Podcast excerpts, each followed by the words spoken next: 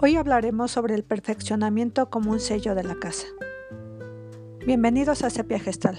Soy Rosa María Navarro y te tengo preparada una lectura compilada por Antonio Razo que lleva como título Construcciones de Excelencia. Si te gusta, compártela en tus redes sociales. Comenzamos. Construcciones de Excelencia.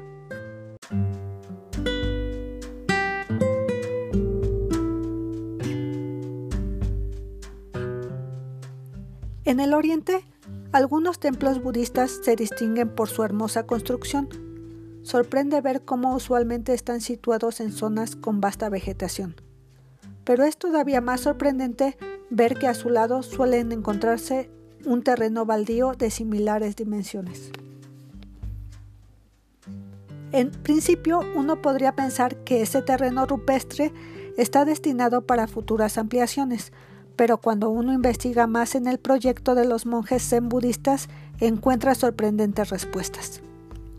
El terreno corresponde al lugar de una próxima construcción, explican los monjes. Cada 20 años demolemos el templo que esté erigido y construimos uno nuevo y moderno en el terreno adyacente.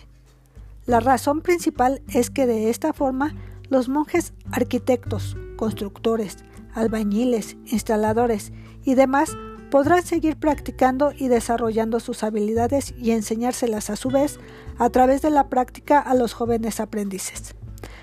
También demostramos con esto que nada en la vida es eterno, pues incluso los templos están en un proceso de constante perfeccionamiento.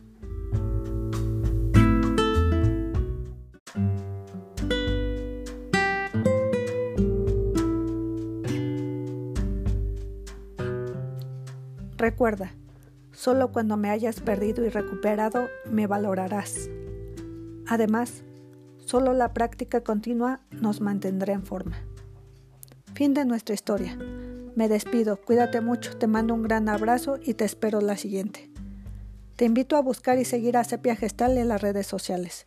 Si necesitas orientación, asesoría o psicoterapia, comunícate al 55 85 81 42 75. Hasta luego.